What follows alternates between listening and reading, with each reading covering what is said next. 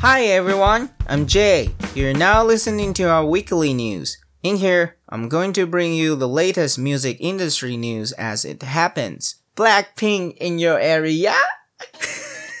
Blackpink now is not only in your area, but calling for action on climate change. According to their label YG Entertainment, the K-pop girl group was invited to serve as goodwill ambassador for the United Nations upcoming 26th Climate Change Conference.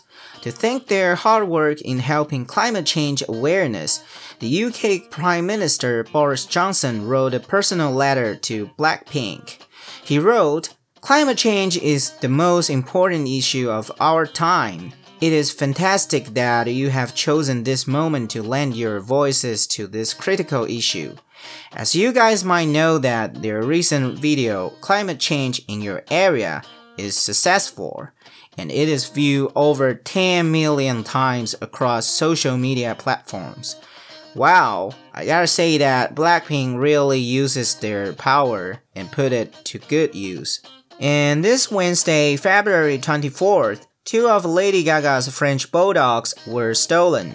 According to the report, her dog Walker was shot, and the two gunmen abducted the dogs.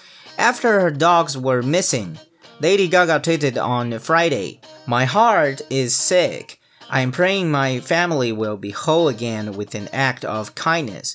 I will pay $500,000 for their safe return. Thankfully, now it is said that her dogs were safely found. Earlier, a woman brought the dogs to the LAPD's Olympic Community Police Station, and it is confirmed by the Lady Gaga's representative that they were the dogs. I hope that the two suspects would be arrested as soon as possible. Next, this COVID 19 pandemic really brings a lot of changes to us. On February 26th, Bruno Mars declares that he and Anderson .Paak are now running a body system. They formed a band called Silk Sonic, and it will be with their first single coming in March. Well, probably not so many of you are familiar with Anderson .Paak, but he's really something. In his 2014 debut album, Venice, it earned him a spot on Rolling Stone's 10 Artists You Need to Know list.